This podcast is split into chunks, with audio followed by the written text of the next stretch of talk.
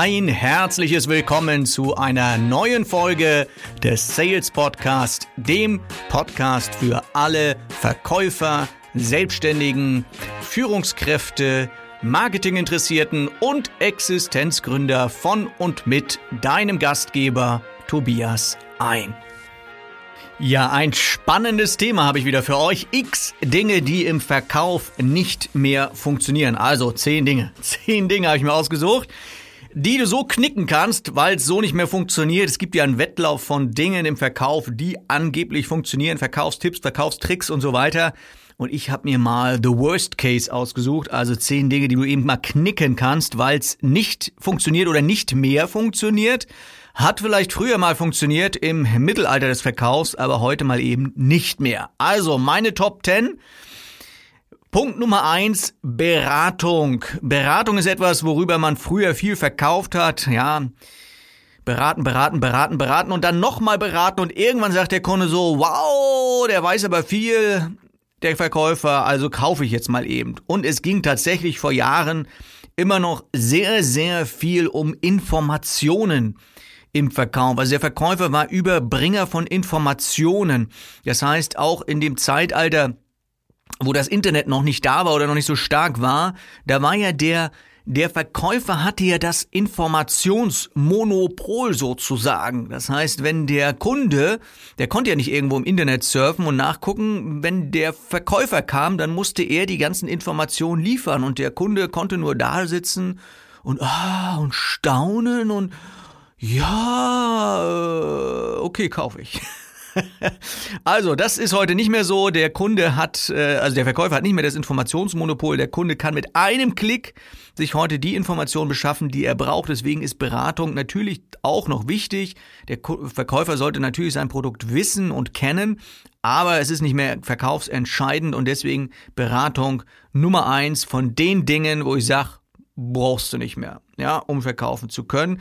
Manchmal ist es sogar so, dass die Kunden schlauer sind als die Verkäufer, die wissen manchmal mehr, ja, die haben sich schon vorher genau informiert und dann da sagen sie dir als Verkäufer noch was über das Produkt. Und dann sagst du, Mensch, ja, wusste ich auch noch nicht, ne? So, Punkt Nummer zwei von The Worst Things, Worst Cases, was du vergessen kannst im Verkauf ist künstliche Verknappung, ja. So, eines meiner Lieblingsthemen, weil ich glaube, ja, wenn wir heute ethisch und äh, ethisch und mit einem ja, gewissen Wertekodex sozusagen verkaufen wollen, dann sollten wir darauf verzichten, auf dieses Instrument der künstlichen Verknappung. Natürlich klar, das Wort künstlich ist hier ganz wichtig. Wenn ich natürlich wenig von einem Produkt habe, ja, nur noch wenige Stücke, dann kann ich natürlich zum Kunden sagen, Bruder, es sind nur noch wenige Stücke, ich mein's ja gut mit dir. Wenn du willst, schlag zu, greif zu, ja. Aber das Ganze künstlich zu machen und zu sagen, ja, also hier, äh, es gibt nicht mehr äh, so viel von diesem Produkt, obwohl ich noch die ganze Lagerhalle voll habe damit und noch ein paar Container, die gerade anreisen. Das ist natürlich künstliche Verknappung und äh, irgendwann steigt der Kunde dahinter und denkt, äh, blöd Mann. Ja, so ähm, so viel, so wenig hast du, hattest du davon gar nicht mehr und du hast mich hinters Licht geführt. Man nennt das auch auf Neudeutsch oder auf, äh, auf Direktdeutsch nennt man das auch Lügen, ja. Künstliche Verknappung ist eine Lüge und deswegen glaube ich, das ist eine Methode, die gehört ins Mittelalter des Verkaufens. Also damit schießt du heute nichts mehr. Lass es lieber. Äh, genauso Punkt Nummer drei, das Thema Verkaufen mit Druck. Du kannst natürlich Druck ausüben beim Verkaufen, sagen, jetzt entscheiden Sie sich doch mal, jetzt machen Sie doch mal und kommen Sie mal und vielleicht auch noch mit diesem Thema künstliche Verknappung und Preisdruck und so weiter und äh, geben sich doch mal einen Ruck und und und äh, vielleicht auch noch emotional ja sauer werden, wenn der Kunde nicht kauft, ja. Das ist alles Druck, Psychotricks und so weiter. Auch damit kannst du heute keinen Blumentopf mehr gewinnen, denn dieses sogenannte Hard Selling ja, hat sich ausgetobt gibt's nicht mehr. Ja, kannst du vergessen, funktioniert nicht mehr. Das ist so etwas, was man auch sehr gut kennt aus diesem Bereich Versicherung, Finanzen. Ja, leider. Und ich meine, darum geht's mir auch ein Stück weit. Das Verkaufen etwas Schönes ist, das Verkaufen etwas ist, was Spaß macht, das Verkaufen etwas ist, was, was Anständiges ist. Und deswegen hast du es gar nicht nötig, mit Druck zu verkaufen und mit Psychotricks. zu verkaufen. Also deswegen verkaufen mit Druck. Kannst du mal knicken, gehört zu den zehn Dingen, die wir, die heute nicht mehr funktionieren. Ähm ja, da habe ich noch ein Thema mehr anbieten oder mehr ansprechen und mehr verkaufen. Äh, umgekehrt, mehr Leute ansprechen und mehr verkaufen. Also ich sag mal, mit einer ganz, ganz großen Streuung zu arbeiten im Verkauf, zu sagen, okay, je mehr Leute ich erreiche, desto mehr werde ich auch verkaufen. Das heißt, die Qualität der Kontakte nimmt natürlich entsprechend ab. Das heißt, ich gehe ja gar keine Bindung ein mit, den, mit meinen Kunden, sondern ich, ich hau einfach raus, was das Zeug hält. Man nennt es auch Marketing und mache einfach ganz, ganz viel Wind und äh, glaube, je mehr Leute ich erreiche, irgendwas wird schon hängen bleiben und ein paar Leute werden noch kaufen und das rechtfertigt dann den ganzen Aufwand. Nur das funktioniert heute halt auch nicht mehr, weil der Kunde möchte heute individuell angesprochen werden. Der sagt, ich bin ein Individuum, ich habe individuelle Bedürfnisse, sprich mich bitte direkt an.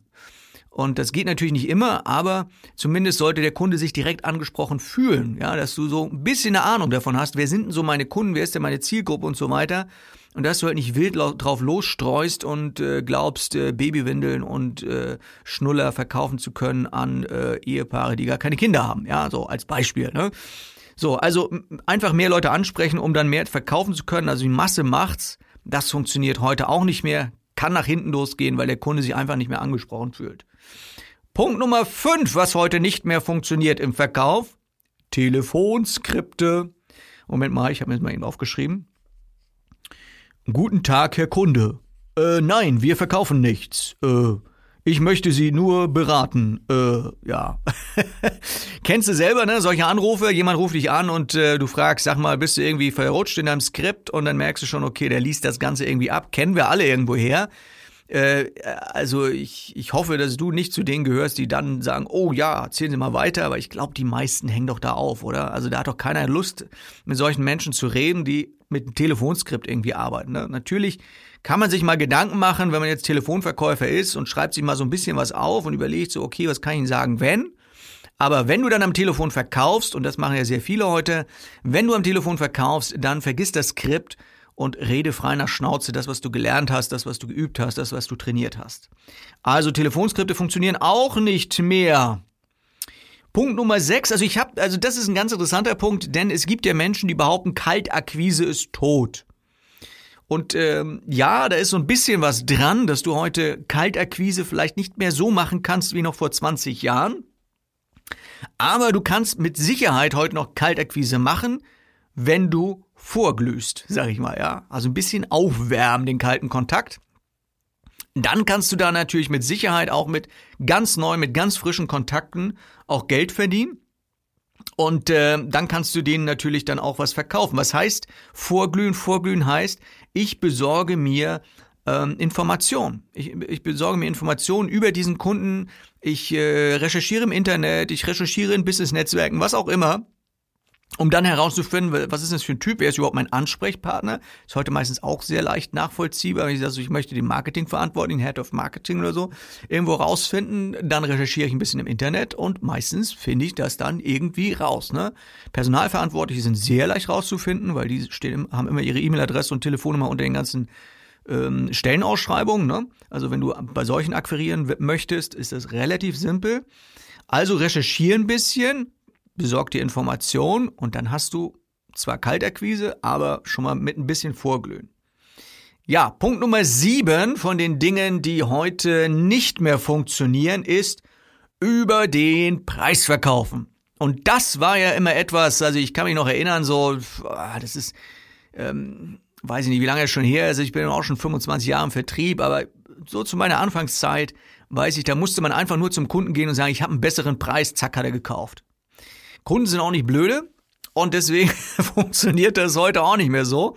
Das heißt, nur über den Preisverkauf, wo ich dann schon immer gedacht habe, so, wer, wer über den Preis verkauft, ist eigentlich kein Verkaufen. Ja, das ist ja kein Verkaufen, das ist ja eigentlich nur, ja, weiß ich nicht, wie man sowas nennen sollte. Das ist ja ein Hütchenspielertrick, ne? Also über den Preis verkaufen, weil du, das kommt ja immer einer, der dann wieder günstiger ist, fliegst du wieder raus. Also das Held ist ja auch nicht nachhaltig. Deswegen, statt über den Preis verkaufen, was solltest du sonst tun? Richtig, über den Nutzen verkaufen. Also das ist viel, viel wichtiger, dass du heute in der Lage bist, den Nutzen deines Produktes anständig zu erklären. Also nicht nur Produktfeatures, ja, sondern vor allem den Nutzen für deinen Kunden, dass du dem Kunden zeigen kannst, so guck mal hier, da hast du was von, wenn du bei mir kaufst. Und dann ist der Preis nachher letztendlich auch zweitrangig, wenn der Nutzen klar ist. Na, jeder möchte natürlich immer irgendwo einen guten Deal machen. Also der Kunde möchte natürlich schon wissen, okay, kriege ich für mein Geld genügend Produkt? Und deshalb musst du ihm klar machen, was ist der Nutzen. Also über den Preis verkaufen ist auch out. Was haben wir? Nummer 8. Was ist auch out? Äh, ja, wie soll ich sagen? Äh, unser Produkt ist der Mercedes auf dem Markt. Oder ähm, wie klingt das für Sie? Oder das, sind, das sind Floskeln. Floskeln. Also Punkt Nummer 8 ist Floskeln. Floskeln kannst du mal eben vergessen.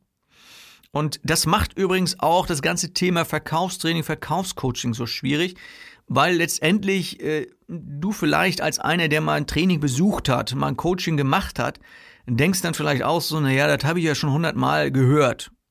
Aber nur weil du schon hundertmal gehört hast, muss es nicht unbedingt besser sein. Ne? Also als, als, als Floskel, als was soll ich sagen, wenn und so weiter. Darum geht's ja meistens. Ne? Im Verkaufstraining wollen ja viele immer Leute wissen, was soll ich sagen, wenn der Kunde sagt, bla bla bla. Ne? So, und dann hast du ein paar schöne Sätze und irgendwann hast du das Gefühl, irgendwie benutzt jeder diesen Satz. Und wenn jeder diesen Satz benutzt, dann nennt man sowas Floskel. Und Floskeln, das sind so, ja, das hast du nur mal eben so dahingesagt. Ne? Jeder sagt zum Beispiel so, ja, unser Produkt ist der Mercedes auf dem Markt. So, ja, Das hat man schon damals äh, gesagt, 1912, ja. Wobei weiß ich gar nicht, gab es da noch andere Autos 1912? Keine Ahnung. Aber da, ihr wisst, was ich meine. Also Mercedes oder auch eine gern genommene Floskel ist so diese Ja-Kette oder eine gern genommene ja, Floskel, vielleicht schon Verkaufstechnik können wir schon fast nennen. Ne? Ja-Kette, kennst du vielleicht, du bringst, bringst den Kunden mehr dazu, ständig Ja zu sagen. Ähm, Herr Kunde, Sie wollen das doch auch, äh, ja.